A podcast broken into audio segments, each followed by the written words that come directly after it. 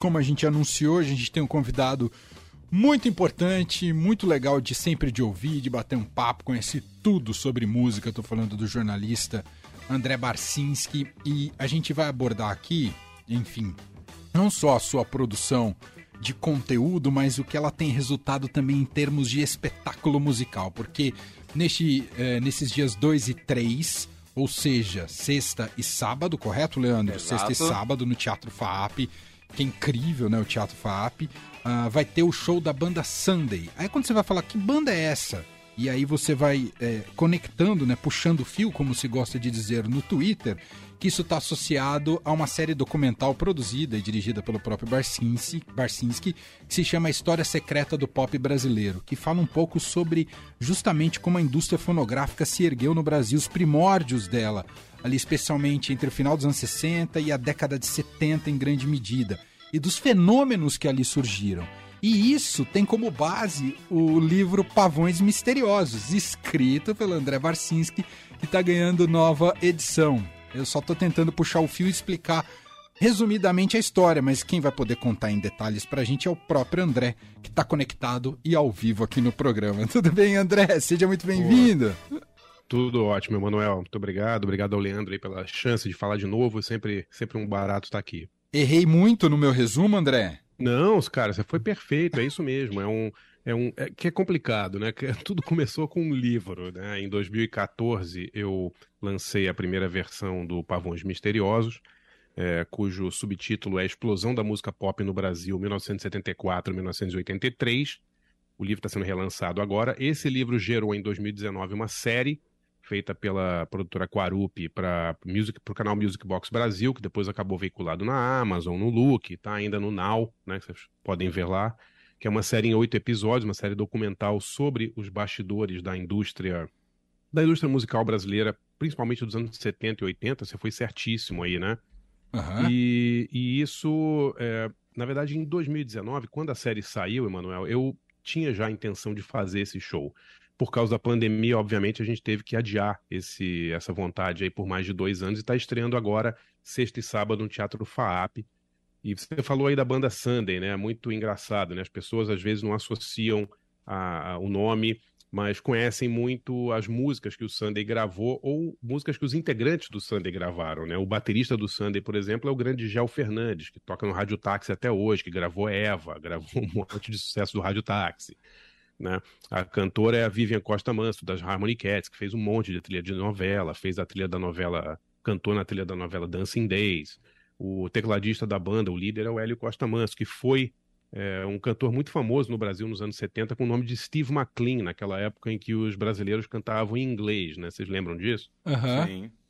É, então ele fez muito sucesso, foi primeiro lugar no Globo de Ouro com uma música chamada True Love. E o, e o Sunday é uma banda que tem mais de 50 anos, né? Surgiu no iníciozinho dos anos 70 em São Paulo, formado por músicos excepcionais que tocaram com todo mundo, assim, de Rita Lee a Secos e Molhados, a Frenéticas, é uma coisa assim absurda. Raul Seixas, eles gravaram com o Raul, a Vivian cantou. Quer dizer, é uma história incrível dentro da música brasileira. Demais. Ô André, e como é que foi? Bom, você fez primeiro então essa pesquisa que resultou no livro e depois foram tendo todos esses desdobramentos. E para essas pessoas, quando elas passaram a, a, enfim, a se enxergar nesse seu trabalho de pesquisa e agora com a possibilidade de voltar a se apresentar, eles estavam em atividade, não estavam em atividade? Você que os resgatou, como é que foi isso, André?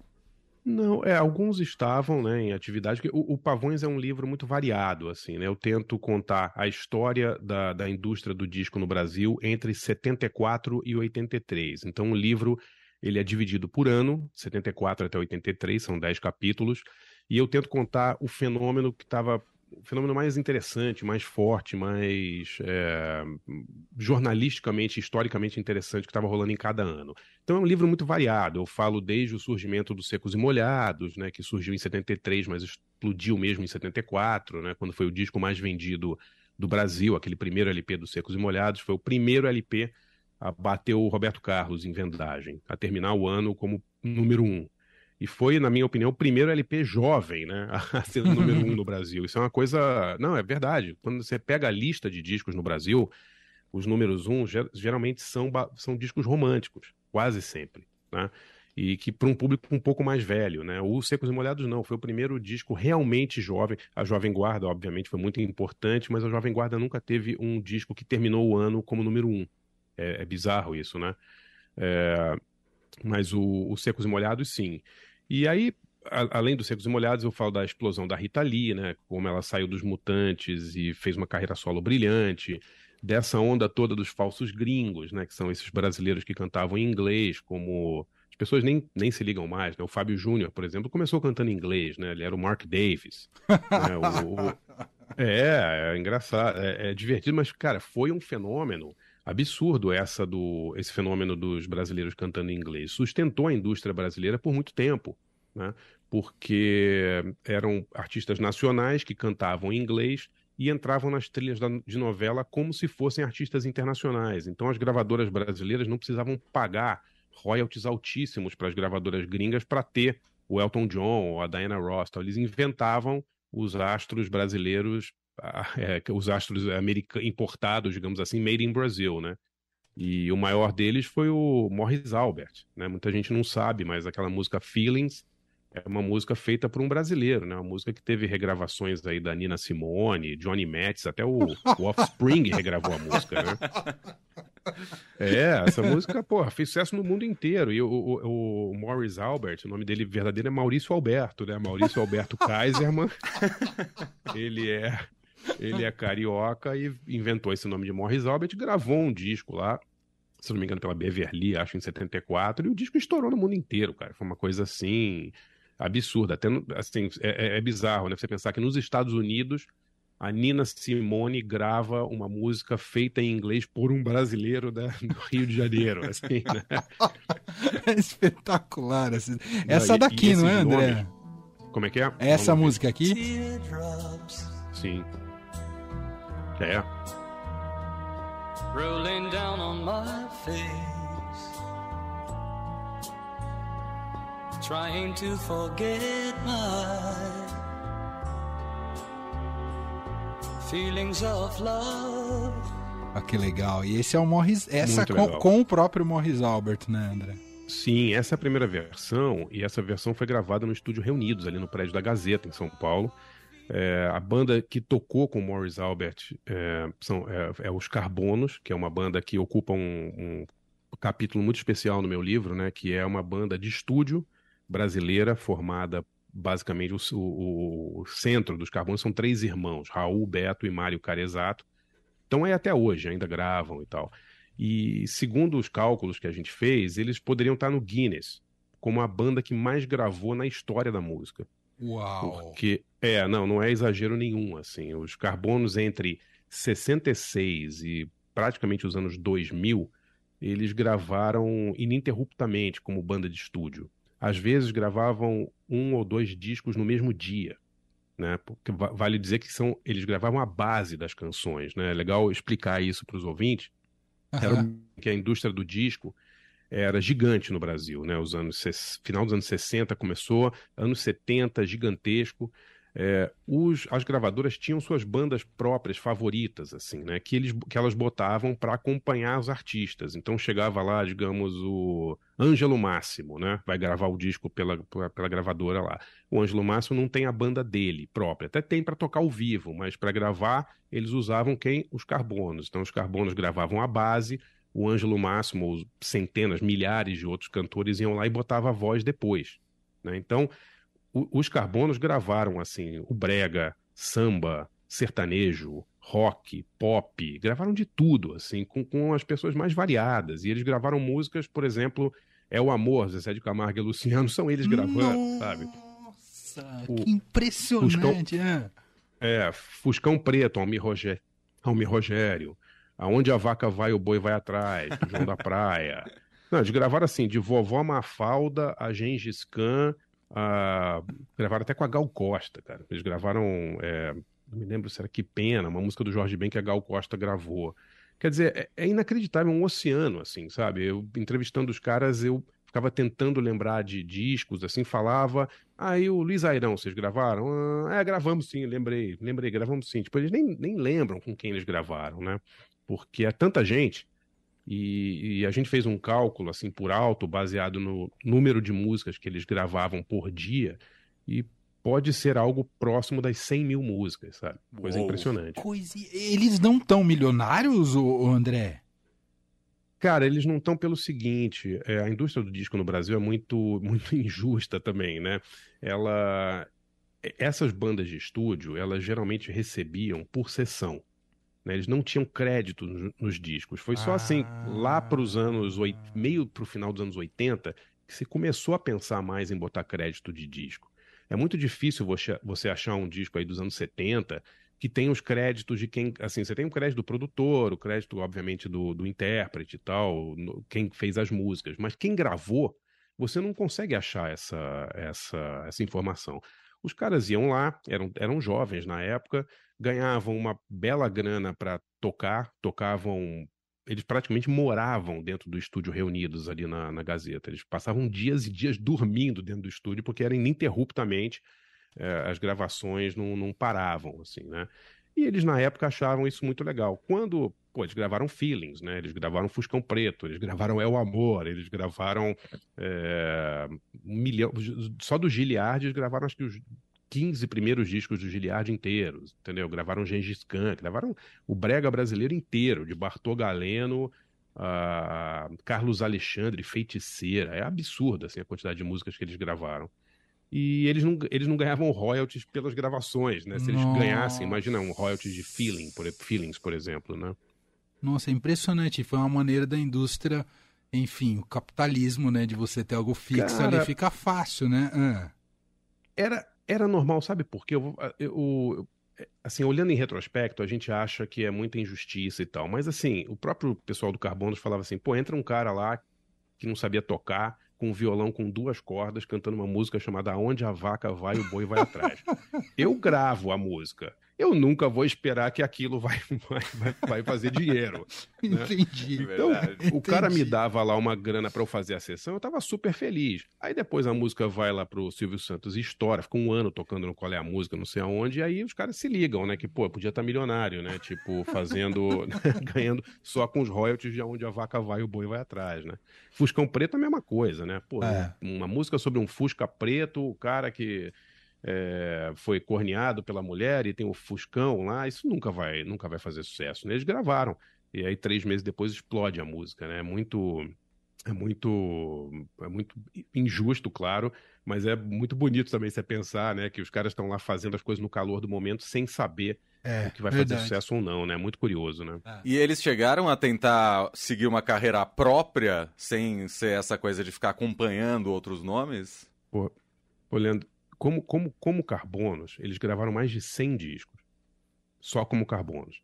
Se você procurar aí, você vai achar um monte de disco de cover. Eles gravaram uma série chamada Super Erótica, que fez mega sucesso nos anos 70, que eram músicas meio proibidas, tipo GTM, One Non Plus, essas músicas meio de motel, assim. Essa série teve, acho que uns oito discos. Todos esse, todas essas coletâneas que você acha no sebo, grande parte, é, sertanejo bom demais, né? Tipo, o melhor do forró. Se foi gravado em São Paulo entre 66 e 2000, a chance de ter sido gravado pelos Carbonos é muito grande. E se foi gravado no Rio, a chance de ter sido gravado pelo Roupa Nova é muito grande. Ah. Né? Que o Roupa Nova era a grande banda de estúdio do Rio, né? Uhum. E, e, é bizarro, as pessoas não têm a menor noção. O Roupa Nova tem uma, uma série de LPs chamada Motocas. Acho que foram 11 ou 12 é, discos que foram lançados, você procurar nos sebos você acha. Sempre tinha uma mulher linda de biquíni em cima de uma moto. E os Motocas, volume 1, volume 2, eram discos de cover, basicamente, onde eles tocavam de, sei lá, Raul Seixas a Led Zeppelin, tudo. Perdemos o André? André? Perdemos. Perdemos o André. É, não tá caiu. aqui com a gente, André Barcinski caiu, a gente já vai refazer a conexão. A gente tá com o André Barcinski, jornalista, uh, estamos falando sobre o show nos dias 2 e 3 de setembro, sexta e sábado, no Teatro FAP, uh, justamente com que tem como Conexão à História Secreta do Pop, né? Que foi uma série que ele, televisiva que ele produziu, televisiva, né? Falo televisiva que aparecendo, né? Esteve na TV também, mas está no streaming uh, e que teve como base o Pavões Misteriosos, que trata justamente desses fenômenos e bastidores que ele está contando para a gente sobre a, a formação da indústria fonográfica brasileira e da, da cena pop brasileira, especialmente nos anos 70 e 80, dessas bandas que todo mundo desconhece e que atuavam fortemente, eram fundamentais né, para o lançamento de sucessos e de diversos artistas na época. O show chama-se Hits Again, então nos dias 2 e 3. Uh, ah, para garantir o seu ingresso, uh, é só ir no site da FAP, o Teatro FAP, uh, e aí você consegue também já garantir uh, para ouvir o Sunday nessa sexta e sábado. Vai ser realmente uma festa impressionante. Ele está de volta com a gente, André? André não, o Leandro. André tá aqui, voltou, voltou, voltou? Desculpe, tô aqui. Tá aqui de volta, o André Barcinski, falando um pouco mais uh, sobre o show e, claro, sobre Pavões e também a história uh, secreta do pop. A gente estava consultando aqui, André, até como serviço, o História Secreta do Pop brasileiro, ele está disponível para venda na Amazon, não é isso? Ou tem outros, outros lugares também, André, para assistir? Olha, ele está sempre sendo reprisado no canal Music Box Brasil. E atualmente, se não me engano, ele pode ser visto nos canais Look e Now. Now ah, da, da NET. Legal, legal. É, ainda, eu acho que da Amazon, na Amazon não está mais, ele tinha acabado o contrato e a gente está tentando renegociar. Uhum. Mas na, na, na, no Music, Music Box Brasil ele é reprisado frequentemente. Assim, ah, toda legal. semana eles passam pelo menos um episódio. E, e o Pavões você está relançando, André? Sim, o Pavões Misteriosos, ele saiu de catálogo, né? Eu lancei em 2014, ele saiu de catálogo, teve uma edição só e estava sendo vendido, cara, nos sebos aí a 300 reais, negócio absurdo, Uou, entendeu? Ninguém conseguia achar. Nossa. E, Eu é, tenho meu negócio... assinado, viu, gente? O amarelinho, né? O Isso, o amarelinho, né? o amarelinho. É. Mas olha, eu acho que assinado nesse mercado aí vale menos, entendeu? é, é tirar, é. Eu já achei que ia ficar rico, ganhar uma grana extra, André. Não, não. Pelo contrário, acho que tem que estar não assinado. Mas tudo bem, porque eu decidi relançar o livro e, e fiz uma segunda parte. O livro original tem 260 páginas e eu fiz uma nova edição com o dobro de páginas, porque eu incluí 29 entrevistas ah, no final do livro. Então tem uma segunda parte com a íntegra de entrevistas com um monte de gente legal, de Benito de Paula, a Ângela Rorô, Robertinho de Recife, Odair José, Hit, o Paulinho do Roupa Nova, que infelizmente faleceu. É, vários produtores importantes, Pena Schmidt, o Edgar Poças, que foi o cara que fez as, as músicas do Balão Mágico, o Guto Graçamelo. Ficou muito legal, cara. Tem 300, quase 300 páginas só de entrevista na segunda parte do Pavões Misteriosos novo. novo. André, o que. que... Ah, fala, fala, desculpa. Não, não, só uma coisa que eu estou vendendo exclusivamente no meu site, a versão ah. física. Ele tem capa dura, tem 504 páginas e ele está só no meu site, que é andrebarcinski.com.br. Perfeito. No site do André, então você consegue o Pavões Misteriosos. Nessa, agora eu já, já achei que eu tô perdendo. Eu preciso da versão deluxe daí do, ah, do eu, Pavões. Eu para vocês. Pô, ficou bem legal, cara, porque tem muita entrevista. Tem pessoas que não são muito entrevistadas, né? Por exemplo, a a Sula Miranda, né? Ela nunca, eu não me lembro de ter lido uma entrevista legal com a Sula Miranda da carreira musical dela, né? Verdade. E ela foi uma mulher muito é, né, uma, uma artista muito importante, porque ela fez um mega sucesso no mundo infantil com as Melindrosas, né? A banda que ela tinha com a irmã dela, a Gretchen. E depois ela fez um mega sucesso no mundo sertanejo, né? Quer dizer, ela é uma, uma, uma artista polivalente, assim. A história dela nas Melindrosas é sensacional, ela conta em detalhes, assim, é muito bacana. Tem muitas entrevistas reveladoras, assim, sabe? Uhum. E o, o, no caso do Sunday, que, uh, enfim, é o show base né, da sexta e do sábado lá na FAP, eu sei que tem participações especiais, André. O Sunday só gravou músicas em inglês? Uh, como Sunday, sim. Só uhum. gravou músicas em inglês, porque era, na época das domingueiras, né, quando o Sunday surgiu, era a grande sensação, era tocar em inglês. A galera que ia nesses bailes, nesses grandes bailes em São Paulo, queria ouvir Beatles, Mamas and the Papas, Creedence, né? Não, não tinha muito, muita coisa de música brasileira. Mas logo assim, na metade dos anos 70, eles já partiram para tocar com outras bandas, para gravar discos de outras pessoas. Então fizeram uma carreira muito muito longa, assim, né? Em, a Vivian, é, Vivian Costa Manso, a vocalista do, do Sunday, é uma das maiores cantoras de coral né, de, de backing vocals que o Brasil já viu, assim. Ela gravou de Raul Seixas, ela nem, ela nem lembra as músicas que ela gravou, assim. Raul Seixas, não, é verdade, é uma coisa insana, assim, sabe? Ah, você gravou, uma vez, quando a gente estava filmando História Secreta, a gente juntou uma, uma, num dia muitas dessas cantoras e cantores e músicos de estúdio, né, no, num estúdio lendário de São Paulo chamado Mosh. E tem umas cenas de bastidor muito legais, porque eles estão lá discutindo quem que tocou em, em quê, entendeu? As pessoas não lembram. Então, assim, você tava no Feelings? Não, não, eu não tava nesse dia, pô, eu perdi, não sei o que. Ah, eu tava. Quem mais tava? Ah, fulaninha. As pessoas lembrando, assim, sabe? Ah, eu falei, vocês gravaram com o Raul? Raul Seixas? Aí ela, não, não gravei. Aí a outra, lógico que você gravou. A gente foi pro Rio gravar 10 mil anos atrás. Ah, é? Tipo, sabe? Como se não fosse nada gravar. Eu nasci há 10 mil anos atrás com Raul Seixas, sabe? É uma coisa assim meio. Era tão.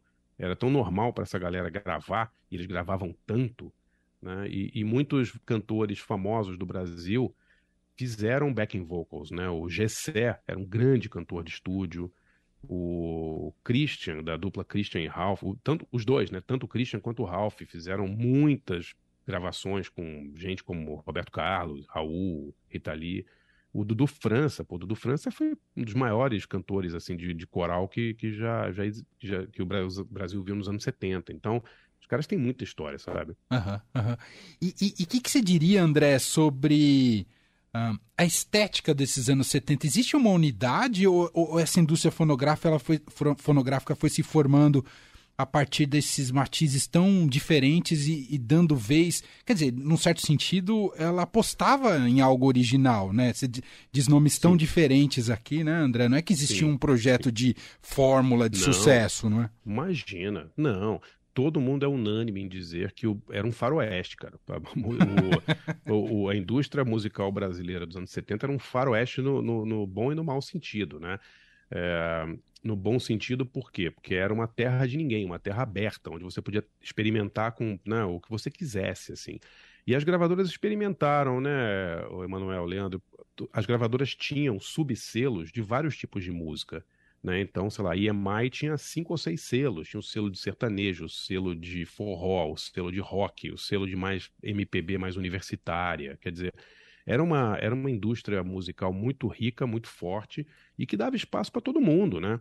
E, e uma coisa que eu acho que é muito interessante dessa época é que mesmo os discos mais populares tinham uma qualidade musical de arranjo, da produção, incrível. Uhum. Né? Você tinha muitos bons músicos. Outro dia, eu até comprei no Mercado Livre um, um, um compacto de uma cantora, uma cearense que cantava discoteca chamada Miss Lenny. Não sei se vocês vão lembrar dela. Vocês não, não aí conheço. No, é, ah. A Miss Lenny fez sucesso aí no Bolinha, no Raul Gil e tal. Aí eu achei um compacto da Miss Lenny e comprei o compacto. Aí eu fui ver, esse compacto tinha ficha técnica. A ficha técnica era a seguinte: arranjos Lincoln Olivetti. Nossa! É, é ah. a banda que tocou era a banda do Lincoln Olivetti. Era o Lincoln Olivetti, o Robson Jorge, o Márcio Montarroios, que foram os maiores Uau. caras de sopro do Brasil, Léo Gandelman, né? Quer dizer, o Picolé tocando bateria, absurdo. Você tinha música. Parece que a gente perdeu momentaneamente novamente o André Barcinski aqui Fez com os arranjos da Gretchen Oi. Deu uma tá pequena falhada, mas voltou. Você estava falando justamente do, dessa turma que é, tocava com a Miss Lene, que tinha esses nomes é. gigantes. É, o Lincoln Olivetti, o Robson Jorge, Léo Gandelman, Márcio Montarroz, tocando num disco super comercial, né? Um disco é, para uhum. vender, para tocar em, em, rádio AM, né, basicamente, né? A, a, Gretchen, por exemplo, quem fez os arranjos da Gretchen foi Eduardo Assad, que era um grande arranjador, músico, maestro, né? Quer dizer, você tinha músicos muito bons, de muita qualidade, trabalhando nos sons mais comerciais. E eu acho que isso passa nos discos, sabe? Uhum, eu uhum. acho que você, quando você ouve o Sidney Magal e você sabe que foi o pessoal da banda Black Rio que gravou, sabe? Você, você entende porque que o disco Nossa. é bom até hoje, as pessoas ouvem, né? É impressionante. E, e o Andrei, o que, que vocês, como é que você explica depois? Eu nem sei se isso é uma coisa, um senso comum ou de parte da classe artística, porque depois houve uma demonização das gravadoras no Brasil, não houve, André? Sim, com certeza teve. É, e é um, é um, fenômeno que eu tento explicar no livro. É, na verdade, foi um fenômeno que a, começa a acontecer do meio para o final dos anos 70, quando internacionalmente as gravadoras começam a ser compradas por grandes conglomerados industriais. Né? Então, é, a CBS é vendido para a Sony. Né? Você tem empresas que não são do ramo da música que começam a comprar gravadoras, sabe? É, tô, tô, aí ainda ou não caí ainda não? Não, né? não caiu não, tá com a tá. gente.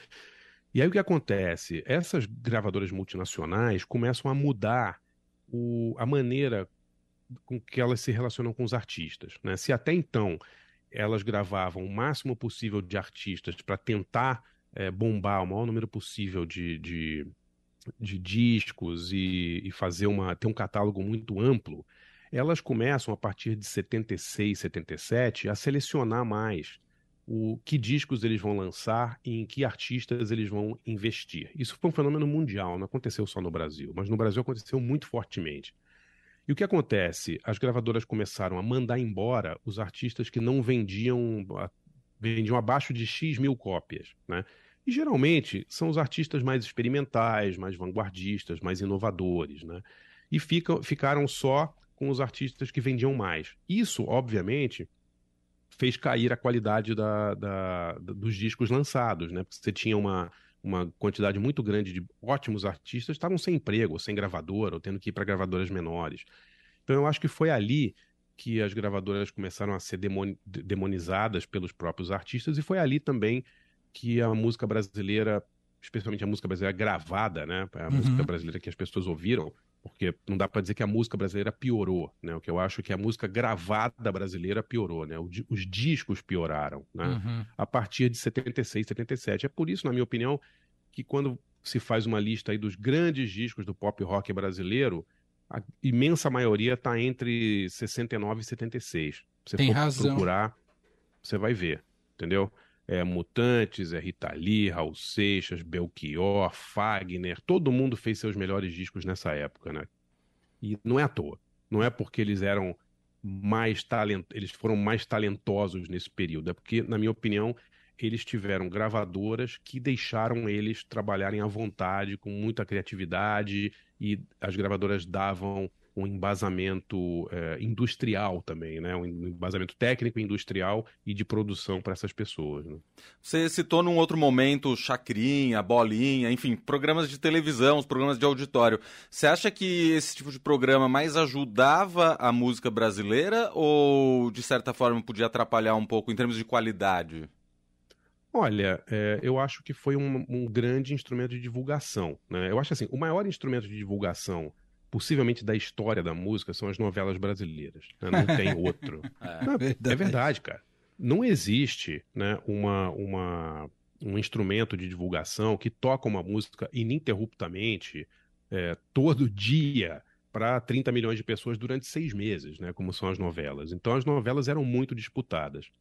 É, os programas de auditório, eles, assim, a TV brasileira, a ligação da TV brasileira com a, com a música sempre foi muito forte, né? Desde a época dos festivais, o Jovem Guarda, a gente tem que lembrar que era, era um programa de auditório, né? O programa Jovem Guarda, né? Era um programa da TV Record, né? Onde o, o, o Roberto, o Erasmo, Vanderlei tocavam e não era exatamente um programa de auditório como o Chacrinha, mas era um programa com, com público e com música, com música é, tocando. Quer dizer, a influência da TV na música brasileira é gigantesca, é muito importante, e eu acho que quando o Chacrinha, o Bolinha, o Raul Gil é, ficam extremamente populares assim na, na TV, nos anos 70 especialmente, né?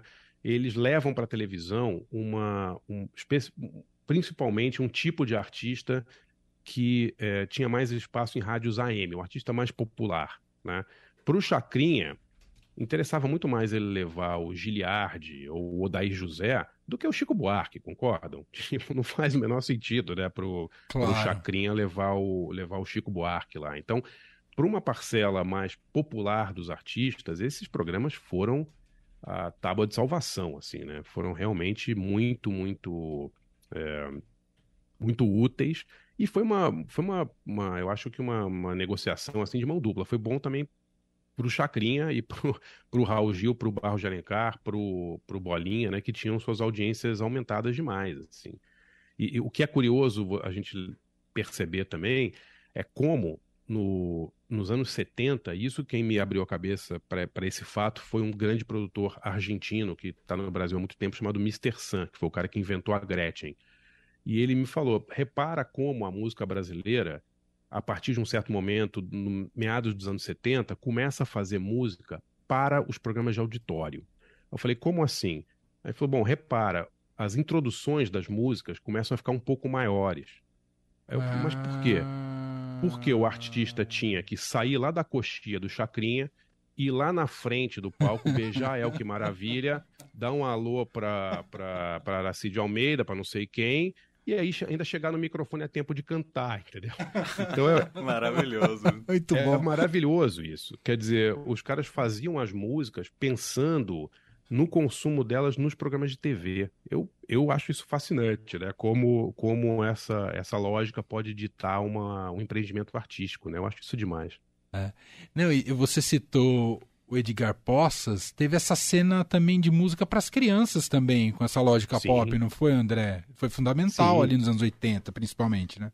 Sim, o Edgar Postas é um grande violonista, muito ligado à bossa nova, era amigo do Vinícius, era amigo do Tom, amigo do Baden Powell, um violonista assim de primeira, que foi o, o letrista de todos os grandes sucessos do Balão Mágico, né? Depois fez também se eu não me engano, fez o Dominó, Polegar, fez um monte dessas, né? Quer dizer, um grande músico, um grande letrista que versionou músicas estrangeiras do Balão Mágico e fez, sabe, super, de super fantástico. Todas as músicas do Balão Mágico têm letras do Edgar.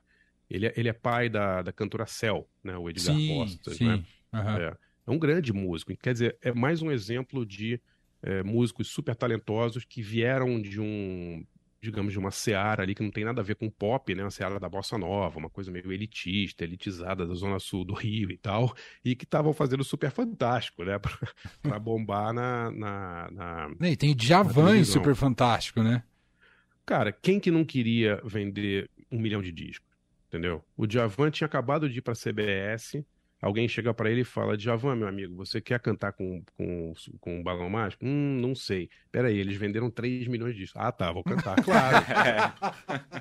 Pô, quem não quer vender disco? O Roberto Carlos gravou com um balão mágico, né? Pepe Gomes, todo mundo gravou com um balão mágico, né? Era uma, era uma maneira de você é, expandir seu público, você aparecer mais na TV e tal. Então, esse papo de que, ah, não, eu não quero vender disco, ah, minha arte tem que ficar intocada e tal. eu acho meio uma grande balela, assim, né? Eu acho.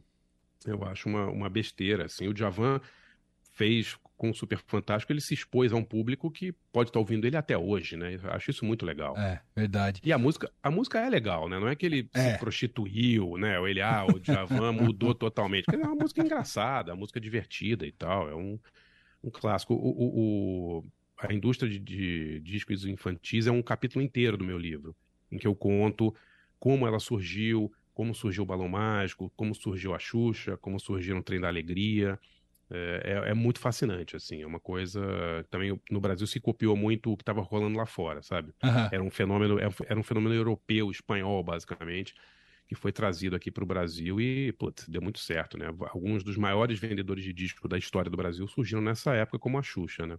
Que legal, que demais. Gente, isso tudo está presente né, nesse material documental, né? O que, que, que o André Barcinski, Barcinski dirigiu, lançou, tá lá no Music Box sendo reprisado, né? História secreta do pop brasileiro. Tem o Pavões Misteriosos lá no site do André.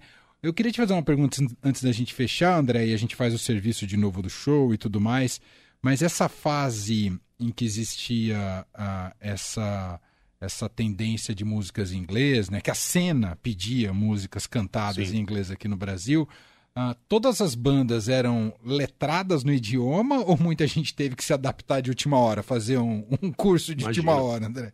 Não, imagina. No, na série eu conto a história da banda Folhas, uma banda muito legal aqui de São Paulo, que fazia as letras. Eles pegavam um livro de gramática em inglês, era um livro chamado é, era um livro de frases em inglês, frases traduzidas em inglês. E eles literalmente abriam a qualquer página a esmo, assim, e escolhiam umas frases. Então, tem alguma. tem, um, tem uma música deles que chama My Mistake, que foi um mega sucesso. Tocou em novela, era coisa de baile, era uma música super romântica, os casais dançavam juntos. Aí você vai ouvir a letra de My Mistake.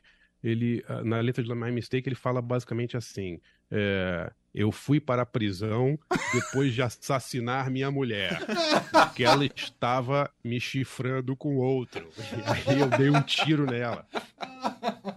É, é muito engraçado, assim. O My Mistake, todo mundo dançava coladinho e tal. Se eles lessem a, a letra da música, pelo amor de Deus, entendeu? É coisa bizarra. que divertido.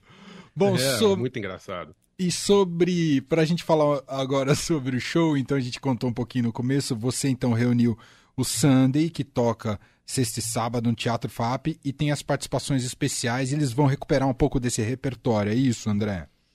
É, o show ele é baseado na série, ou seja, a, o Sunday toca músicas da série e conta histórias sobre todos esses fenômenos, os falsos gringos, né, as bandas de estúdio, então tem uma homenagem aos carbonos, tem uma parte em que a gente toca músicas do Terry Winter, do eu falo a gente, mas é o Sunday, né? Do Terry Winter, do, já me considero parte da banda, né? Do Terry Winter, do Christian, né? Do, do, do Morris Albert e, e a gente vai contando toda a história desse pop brasileiro. Aquele momentinho que dá uma falhada, mas ele volta. O André sempre volta. volta, André. Cadê você, André? Agora sumiu de novo a internet, a conexão. O André tá com a gente, mas não no estúdio, apesar dele ter esse sonsaço, né? Parece Maravilhoso. Que tem um microfone é, patrão lá para fazer as entrevistas e conversar ao vivo aqui com a gente gente perdeu ele momentaneamente, mas ele já volta na conexão para a gente poder falar e fa falar, enfim, fala, fazer aqui os detalhes do show. Deixa eu passar aqui então, para quem quiser garantir o ingresso, é lá no Teatro FAAP, sexta e sábado.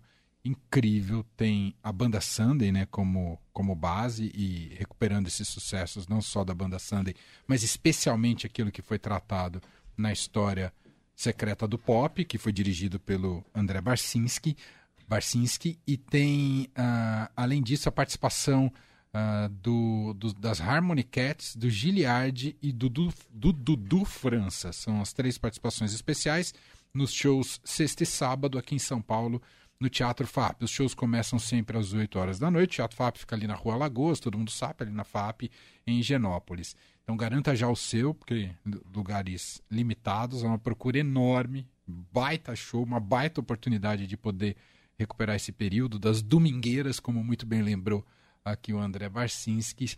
E aí você pode, uh, enfim, garantir o seu ingresso no teatrofaap.com.br. É isso. E eles vão recuperar também não só é, sucessos que foram ah, na voz do próprio Sunday, né? Mas também alguns clássicos do pop internacional do ABBA, do Bee Gees, dos Beatles, Janis Joplin, além um pouco dessa, dessa cena dos anos 70 que o André citou aqui, que está presente no Pavões Misteriosos, que conta com Rita Lee, Secos e Molhados, Rádio Táxi, Roupa Nova, enfim, é uma revisão desse pop setentista tão impressionante né, da indústria fonográfica brasileira dos anos 70. Deixa eu ver se o André já voltou com a gente. Você voltou, André? Tô aqui, voltei. Oba. Desculpe, desculpe fui desconectado aqui. Caiu um pouco, mas o, o, o a gente estava comentando aqui que o microfone que você tem parece estar tá com a gente aqui no estúdio, André. Mó bom. É, tem um microfone legal. Tô acostumado já a fazer. Moro longe de São Paulo, tem que ter um microfone bom no mínimo, né? É. Mas, mas acontecem esses problemas virtuais às vezes, né? Verdade. Bom, tava explicando aqui, mas só para você reforçar, André, então o Sunday é, resgatando então principalmente o que faz parte da trilha sonora do História Secreta do Pop, né? No, do, do, da é, série. Exatamente. A, a, a, trilha sonora desse show, o repertório, é basicamente composto de hits e também músicas um pouco que as pessoas não sabem de quem são, músicas é, por exemplo, a gente vai contar a história do Feelings, eles vão tocar Feelings, e é muito legal porque metade das pessoas que estão no palco cantaram ou participaram da gravação de Feelings, né? Então você está ouvindo a história por quem, por quem fez a história, né? Muito bacana.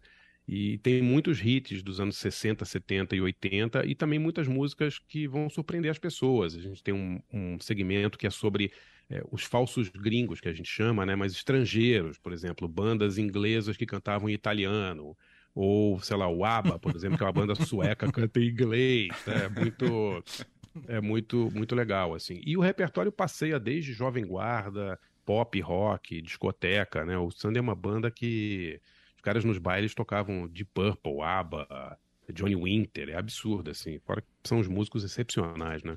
E aí, pra, tava falando aqui para é, já comprar o ingresso com antecedência, é, é direto lá no site da FAAP? Sim, é teatrofap.com.br. E lembrando que a gente tem participações de três é, bandas e artistas muito importantes desse período, né? O Dudu França, que foi não só um, um brilhante é, cantor de estúdio, mas fez muito sucesso na época da discoteca com Grilo na Cuca. E agora voltou recentemente com The Voice Plus, né? Com The Voice Mais aí, que ele bombou e foi super legal. É, o Giliardi, que o Giliardi tem uma história fantástica, né? O Giliardi é um dos maiores imitadores de vozes da, da, da, música brasileira. Nossa. Ele gravou muitos discos como se fossem outros artistas. que demais.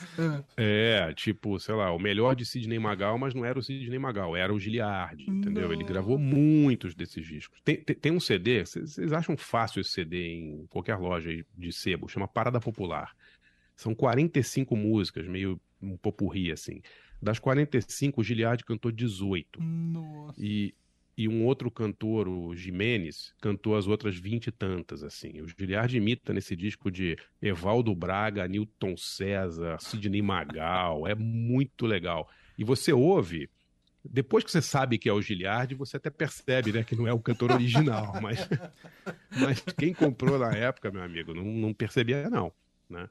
E, e o Giliardi fez dezenas desses discos, assim, ele conta na série, e ele fez gravou vinte e tantos discos, 10 milhões de cópias vendidas, né? Um cara realmente fantástico.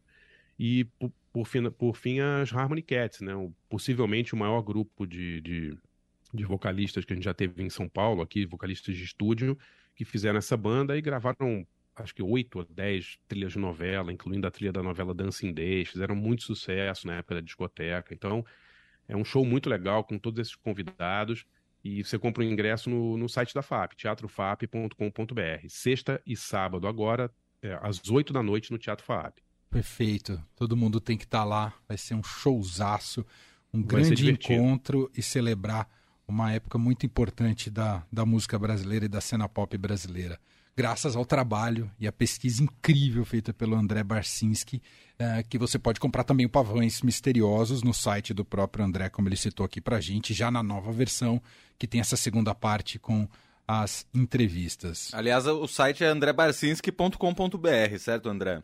Exato. Boa. Tinha um ouvinte perguntando aqui. Perfeito. Exatamente. andrebarcinski.com.br tem a versão física lá e, e as pessoas têm gostado muito das entrevistas, sabe? Porque são, são entrevistas com artistas e produtores, às vezes executivos, pessoas que estão nos bastidores, às vezes, da, da música brasileira e tem muito a dizer. De Culto Graça Mello, é, Pena Schmidt, Mazola, sabe? Cada história, Jorge Gambier, histórias muito legais. Muito bom, demais. André, meu caro, muito obrigado aqui pelo papo, enfim, por todo esse projeto que é lindo do começo ao fim.